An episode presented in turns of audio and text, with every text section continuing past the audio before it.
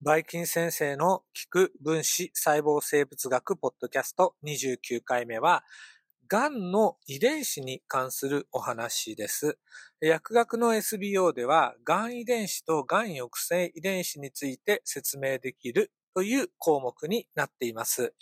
でこれ前回ね、癌と正常細胞の話をしていって、最後の方で、あの、癌のじゃあ発生要因についてっていうところ、あ、やめて次回にしましょうねって言ったんです。はい。あの、今回ね、その遺伝子の話をするときに、もう発がん要因とその癌の遺伝子っていうのは切っても切り離せない、あの、ストーリーになりますから、えここからですね、あのスタ、スタートしていこうと思います。それでは聞いてください。うん。今もうね、触りで言ったんですけど、癌って結局遺伝子の異常によって引き起こされる病気なんです。じゃあその遺伝子の異常っていうのがどうやって引き起こされるかっていうところ、この要因がまあいわゆる発がん要因と言っていいんですね。で、もし、まあ何にもその外的な要因がないとしても、前 DNA の複製とか修復のところで言いましたよね。DNA あの複製するときに、まあ突然変異がある確率で起こってしまったり、あるいは細胞分裂するときに染色体の数の異常とかね、乗り換え等の異常が起こることがあります。で、さらにですね、まあ我々生きていく中で、えー、放射線や紫外線が当たったり、えー、各種の、まあ、突、DNA にね、突然変異を引き起こすような物質、変異原物質ですね。まあ、言い換えたら発がん性のある発がん性物質と言ってもいいんですけど、そういうものにさらされることがある。すると、DNA の損傷とかね、染色体の異常っていうのが、えー、どんどんどんどん増えていくです。で、まあ、あの、修復っていう機能や、あるいは異常な DNA や染色体を持った細胞をアポトーシスで取り除くっていう話もしましたが、それもまた、あの、完璧ではない、ある確率で、え異常な DNA、ね、突然変異を持ったあの細胞や染色体の異常を持った細胞が生き残ってしまう可能性がある。まあ、それはあくまで確率の話ですから、結局生きている時間が長くなればなるほど、そういった異常な細胞が増えていく可能、あの、作られていく可能性があります。だから、癌っていうのは、前回も言った通り、基本的に、だんだんだんだん年を取ってくるごとに、その発生する可能性が高くなってくるんですね。だから、生まれつきの遺伝子で起こるような、いわゆる肉種と言われるような癌と、いわゆる上皮の細胞に由来するような癌とでは、その辺のね、癌の発生の仕方が違う。あとは、え今日また後言いますが、ウイルスで起こる癌っていうのもまたちょっとね、あの自然に突然変異が起こって増えてくる癌とは違う仕組みであの発生します。はい。じゃあ、あの、一般的にっていうかな、狭い意味での癌ですね。例えば、あの、まあ言いましたね、上皮に、上皮の細胞に由来する癌っていうのが一般的ですよ。で、そういったもので考えていったときに、そもそもですね、まあ、生まれたての赤ちゃんの上皮の細胞っていうのは、まあ、ほとんど、癌に関係するような異常は、まあ、ないと考えられます。まあ、しかしですね、どんどんどんどん成長していって、まあ、生きている時間が長くなってくると、どこかの DNA に異常が起こったり、突然変異がね。で、それが1個じゃなくて、複数のあの遺伝子に変異が起こってしまう。で、これ、どういう遺伝子の変異が問題になるかっていうと、前お話しした細胞周期に関係する、細胞周期の制御に関係するような遺伝子に変異が起こっていくことが問題になります。えー、またですね、えー、遺伝子の突然変異とは別に、エピジェネティックっていうお話もしましたね。で、例えばそうですね、蜂の世界で言うと、女王蜂になるメス蜂っていうのは特別な餌を与えられるから女王蜂になるんだっていうお話をしました。まあ、それは遺伝子の働きが変わるっていうことなんですけど、癌に関して言っても、遺伝子の働きが変わるような、えー、エピジェネティックな変化が関与する場合があります。じゃあ、例えばっていうと、えっ、ー、と、癌抑制遺伝子っていうのがありまして、で、これは基本的に細胞周期のまあ、異常な進行を防ぐような遺伝子が該当します。何か DNA に損傷があった場合とかね、細胞周期止めなきゃいけないですね。あるいは細胞周期を回すべきでないときに、まあ、細胞、あの、止めてなきゃいけない遺伝子がありますよね。まあ、そういうのが基本的に癌抑制遺伝子とイコール同じなんですけど、で、通常は癌抑制遺伝子が働く状態になってて、で、それは癌抑制遺伝子の、まあ、プロモーター、遺伝子発現に関わる部分の付近ですね、えー、CPG アイランドと呼ばれる領域があって、そこがあまりメチル化されてないんですね。ですると、癌抑制遺伝子は、あの、スイッチがオンになります。ところが、何らかの要因でっていうかな、癌細胞の中では、この CPG アイランドの部分、メチル化が進んでいって、結果として癌抑制遺伝子を働かないように、まあ、癌細胞の中になってるんですね。じゃあ、あの、ブレーキが効かない車のようなもんだから、走り出したら、つまり細胞増殖が始まったらそれを止めない。だから、癌っていうものがね、癌細胞っていうのがどんどんどんどん増えやすくなるという仕組みです。よいしょ。で、あとね、前言いましたね。もう言ったよね。テロメアの話もしたよね。テロメアが本来は短くなると細胞増殖止まるんだけど、癌細胞はテロメラーゼっていう、あのテロメアを修復する酵素を勝手に作っちゃうんで、細胞があのテロメアの制限を受けない、あの、不死化した細胞が出来上がってしまいます。はい。じゃあ、えっ、と、続けてですね、もう少し細胞周期に絡めた癌の遺伝子のお話をしていきましょう。えー、もう一回おさらいしますね。細胞周期を回していくためにね、えー、チェックポイントがあるっていうようなお話をしましたよね。で、このチェックポイント、チェックポイントっていうのは DNA や染色体の異常がないかっていうのを調べてると。異常があったらそこで止めるっていう仕組みだったと。で、癌細胞の場合はその異常があっても止める仕組みが働かなくなります。で、それから、そもそも細胞周期をこう回していく上できっかけになる信号があります。つまり今細胞が、ある細胞がね、増殖していいか、増殖しちゃいけないかっていうのは、その細胞それ自身が、まあ、基本的には判断するんじゃなくて、え上皮細胞の方は、上皮成長因子っていうのが存在するときに、細胞をまあ、増えてよしっていうふうにね、えー、判断するんですね。じゃあ、そこのとこの仕組みは、また今度、とりあえずやるんですけど、今日は、えー、っと、まあ、多少端折ってですね、えー、シグナル伝達っていうお話をします。まず、あの、上皮成長因子っていうのが上皮細胞の場合必要で、で、それが、あの、まあ、あの、どっかから作られてやってくると。すると、上皮細胞の細胞上に受容体があって、これはあの、上皮細胞の成長の因子ので EGF っていうんですけど、あの、エピダーマルグロースファクターとかの上皮成長因子っていうんですけど、そういうの重要体、えー、エピダーマルグロースファクター、リセプター、上皮成長因子受容体っていうのが上皮細胞の方ね、細胞膜に発現していて、で、えっ、と、その EGF があると、刺激を受けると、この EGFR が活性化します。で、次に、膜の近くにね、ラスっていうタンパク質があって、このタンパクが、えっとね、マップキナーゼ、キナーゼ、キナーゼっていうね、因子を活性化するんですね。で、結果としてね、えー、細胞が増殖するように、まあ、例えば DNA をね、複製するとかっていうような現象が引き起こされます。まあ、ちなみになんですけど、タンパク質のリン酸化ってみんな大丈夫ですよね。セリンとか、えー、スレオニンとか、チロシンがありますよね。あの、3種類の、あの、アミノ酸残機に OH がついてて、その OH の部分がリン酸化されます。まあ、これはどっかでやってることだからいいよね。うん。じゃあ、えー、今日の本題ね、癌遺伝子と癌抑制遺伝子についてお話しするけど、えっとね、発がんに関与する遺伝子について、癌遺伝子、英語でオンコジーンと言います。で、それから癌抑制遺伝子、チューモアサプレッサージーン、えー、略して TSG っていうのがあって、大きくこの二つに分けられるのね。で、癌遺伝子っていうのは、まあ、細胞を、まあ、癌として振る舞う、その時の原因遺伝子ですね。ところが、癌遺伝子ってどっから来るのかっていうと、もともとは癌原遺伝子ってのがあるんですね。英語で、えプロトオンコジーンと言います。で、プロトオンコジーン、つまり癌原遺伝子ってのは、あの、正常細胞の中で、えー、増え、細胞増殖するときに必要な遺伝子なんです。癌原と、原っていう名前がついてるけど、これは、あの、正常だよっていう意味で、癌を起こしているその原遺伝子そのものではないんですね。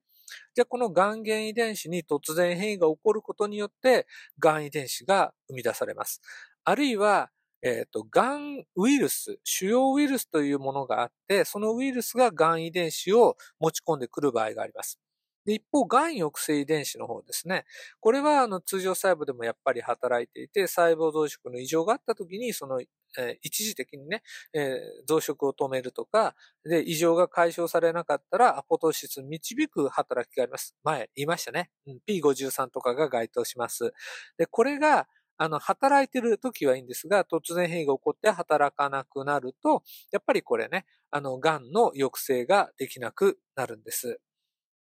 じゃあもう一回言うと、癌遺伝子の元になる正常遺伝子を癌原遺伝子、プロトオンコジーンと言います。で、これは細胞の増殖に必要な遺伝子です。でももしそれが変異すると、さっき言ったようにね、あの、癌、つまり細胞勝手にね、細胞周期を回すような癌細胞が生み出されます。で、どうやってじゃあ癌原遺伝子から癌遺伝子になるかっていうと、癌原遺伝子の発現を制御している、まあ、プロモーターのところが、えっ、ー、と、制御を外れるような変異が起こったり、えー、その癌原遺伝子が増えてしまったり、うん、突然変異が起こったり。で、そういった、まあ、もろもろの原因によって、癌原遺伝子から癌遺伝子ができます。で、メンデルの遺伝の法則について考えたときに、えー、体細胞っていうのは、えー、お父さんお母さんからもらった遺伝子がそれぞれ1個ずつ2つでペアになってますよね。で、えー、それがですね、じゃあ、癌のあの場合ですね、癌原遺伝子が、まあ、同じ癌原遺伝子がですね、えっ、ー、と、二つずつ細胞、正常細胞の中にあるんですけど、どちらか一方が変異して癌遺伝子になっちゃった。で、そういう場合、じゃあもう一方が正常でも、もう癌遺伝子ができ、一個でもできちゃうと、癌をあの作るような働きを示してしまうんですね。これはいわゆるメンデルの遺伝でいう優性遺伝の法則に従うということです。あとは、例えばウイルスによって起こる癌として、子宮頸癌なんていうのがありますね。これは子宮頸癌のウイルスが持っている、えー、感染したところのその宿主細胞を、宿主細胞の本来の細胞分裂の制御から外れて、あの、増やすための遺伝子があります。まあ、いわゆるこういう遺伝子が癌遺伝子の働きをしてしまって、えー、その感染した細胞があの、もちろんいくつか突然変異が蓄積していった結果、癌遺伝子に変化します。じゃあ、えー、代表的な主要ウイルスについてちょっと説明していくと、えっとですね、えー、例えばあ、今言ったね、子宮頸がんなんていうのはヒトパピローマウイルスの仲間です。で、それから、えー、パーキットリンパ腫などを引き起こす EB ウイルスって、えっ、と、これ前ね、なんでやったっけ？前期の微生物のところで、えっ、とね、ヘルペスウイルスの仲間っていうんで紹介したかな。えっ、とね、HV8、カポジニクシを起こすウイルスと、それからあ B 型肝炎を起こす、えっ、と、HBV っていうのもありましたね。はい。で、あと、あ、そうだね、今の DNA ウイルスですね。で、RNA ウイルスの方はっていうと C 型肝炎ウイルス。えこれも、あの、肝炎から肝がんにあの発展することがありますよね。あとは、えー、成人 T 細胞白血病ウイルス、HTLV1、レトロウイルスの仲間ですね。でこちらも、あの、癌を引き起こします。で、ちなみにというと前期言った話覚えてるかな？レトロウイルスっていうのには、あの、なんとか肉腫ウイルスとか、なんとか白血病ウイルスっていうのがあるんですね。だからこういうのが、まあ、いっぱいあって、いわゆる細胞を癌化させます。じゃあ、あの、名前としてね、もうちょっとずらずらっと上げるだけなんだから嫌なんだけど、代表的な癌原遺伝子、えつまり正常細胞でも、あの、細胞増殖に必要な遺伝子の名前としてどんなものがあるかっていうと、えっと、プロテインキナーゼ、えタンパク質のリン酸化が関わるようなあの、タンパク質、え酵素の遺伝子。それから、まあ、それに関連して低、え分子量 G タンパク質、転写因子。などをコードする遺伝子が知られています。具体的に、えっ、ー、と、シスっていうのはね、細胞増殖因子で、えー、ERBB、あの、つまり EGFR のことね。それから ERBB2、これが HER2 というです。どっかで聞くと思います。えー、増殖因子受容体型チロシンキナーゼって言いますね。で、それから SARC とか ABI、えー、細胞質チロシンキナーゼ、えー、RAF、それから AKT、セリンスレオリンキナーゼ、で、RAS、えー、さっきも出てきたかな。えー、低分子 GTP 結合タンパク質。それからミック、フォス、純っていうのが核内転写制御因子です。で、こういったの、癌原遺伝子っていうのが突然変異を起こすことによって、癌遺伝子になると。で、こういうのをね、C オンク。C っていうのはセルラーオンコジーンと言います。で、一方で、こういったがん原遺伝子によく似たウイルスが持っているがん遺伝子のことを V オンク、バイラスオンコジーンと言います。かな？じゃあ、えーっと、あと、まあ、どういう因子他にもあるかっていうのはちょっとここで言うのはキリがないからやめておきましょう。あさてどうしようかな。ここで続けていくとすごい時間がかかるんだけど、ものすごく大切な話をしなきゃいけなくって、えー、っと、私のね、授業だと通常ここは期末試験の重点課題になります。えー、癌に関係して、上皮成長因子、それから上皮成長因子受容体、あと、ラスを介したシグナル伝達経路っていうのがあります。まあ、ここはもう嫌がおうでも皆さんが、あの、癌の治療、上皮の細胞のね、由来する、えー、癌に関する治療で勉強しなきゃいけないとこなんです。まあ、今日はあんまり詳しいこと言うのやめといて、ざっくり言うと、えっ、ー、と、上皮細胞に関して言うと、前も言ったよね。えっ、ー、と、上皮成長、上皮成長因子っていうのがあって、これがエピダーマルグロースファクター EGF と言います。で、これがどっかで作られてきて、上皮にやってきて、その上皮の細胞が持っている上皮成長因子受容体 EGFR と結合します。すると EGFR が活性化するんですけど、えー、ここね、説明するのがすごい大切なんですね。えー、っと、細胞、上皮細胞の外に EGF が結合するドメイン、受容体部分があって、で、膜を貫通して、今度は細胞質の中に、えー、リン酸化に関わる領域があります。で、自分自身がまずリン酸化されるためのアミノ酸残機を持っていて、で、えー、そのことで、まあ、あの、自分自身も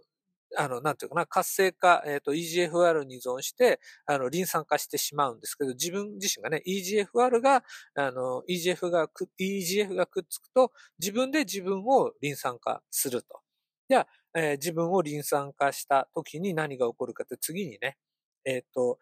えー、ラスがその結果活性化されます。ラスっていうのはもともとあの GDP っていうヌクレオチドに結合した状態で働かない不活の状態なんだけど、これが、えっ、と、活性化 EGFR の刺激を受けると GTP 結合型に変化します。で、GTP 結合型になったラスが今度は、まあ前、さっき言ったやな。あの、マップキナーゼキナーゼキナーゼを活性化する。で、以下、マップキナーゼキナーゼ、マップキナーゼキナーゼと、えリン酸化されていくことによって活性を持って、最後エフェクタータンパク質をね、マップキナーゼが活性化するんです。で、こういう経路があるときに、